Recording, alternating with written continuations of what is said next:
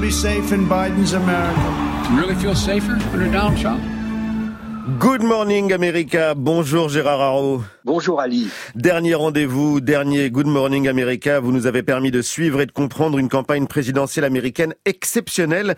Quels enseignements en tirez-vous Gérard? Euh, Permettez-moi d'abord Ali de remercier France Inter, vous et Nicolas et toute l'équipe de la matinale qui m'ont aidé dans mes premiers pas à la radio. C'est une expérience que j'ai beaucoup aimée. J'espère que les auditeurs ont partagé mon plaisir, ont peut-être mieux compris une politique américaine qui est beaucoup plus complexe que ne le pensent souvent les Français. Je voudrais dans cette dernière chronique quitter les États-Unis en soulignant à quel point ce qui s'y passe peut servir pour le meilleur et pour le pire à comprendre la vie politique européenne et en particulier française. Alors justement, un peu de politique comparée, Gérard. Quoi de commun entre Trump et l'Europe? On, m'a beaucoup reproché un tweet que j'avais écrit le soir de l'élection de Trump, alors que j'étais ambassadeur à Washington. Après Brexit, après Trump, un monde s'effondre. Ce n'était en rien une critique de Trump, et d'ailleurs on ne me l'a jamais reproché à Washington, mais c'était la prise de conscience que deux événements aussi imprévisibles et aussi significatifs que le vote des Britanniques et l'élection américaine renvoyaient à une crise profonde de nos sociétés occidentales, que, avouons-le, nous n'avions pas vu venir, et qui s'était là se confirmer depuis lors avec les Gilets jaunes en France et partout la montée des mouvements populistes.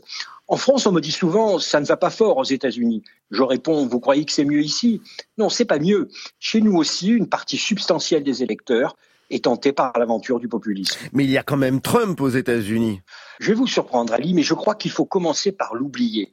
Je sais que ce n'est pas facile, mais c'est indispensable pour passer de l'indignation morale qu'il suscite à juste titre, à l'analyse de la crise sociale, économique et politique de nos sociétés, dont son élection et sa popularité ne sont que les symptômes. Hmm. C'est à cette crise qu'il faut faire face pour convaincre nos concitoyens de ne pas se tourner vers de dangereux charlatans. Pour être franc, je pense que les démocrates ne l'ont pas fait et se sont contentés d'un référendum anti-Trump, qui a relativement bien marché pour l'élection présidentielle, mais qui s'est soldé par la perte d'une quinzaine de sièges à la Chambre. S'ils ne corrigent pas le tir, Trump qui aurait été probablement réélu sans l'épidémie, pourrait l'être en 2024. Et en France? En France, les mécontents n'ont pas trouvé dans notre pays un Trump, une grande gueule populacière qui fédère les révoltes et qui agite le pays, des gilets jaunes à la manif pour tous. Cela étant, nous ne sommes pas immunisés.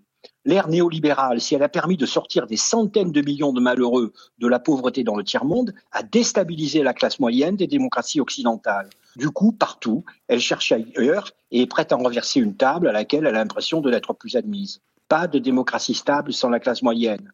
Il y aura d'autres Trump, d'autres Brexit, si on ne répond pas à cette révolte, c'est-à-dire si on n'écoute pas les révoltés. Or, après avoir assisté à quatre années de Trumpisme, je peux vous assurer que tout doit être fait pour éviter notre propre Trump. Au revoir, Ali. Au revoir et merci beaucoup Gérard Haro. Revenez quand vous voulez sur Inter, comme le disait Joe Biden à Nancy Pelosi il y a quelques jours. Mikasa est tout Gérard? Merci beaucoup, au revoir.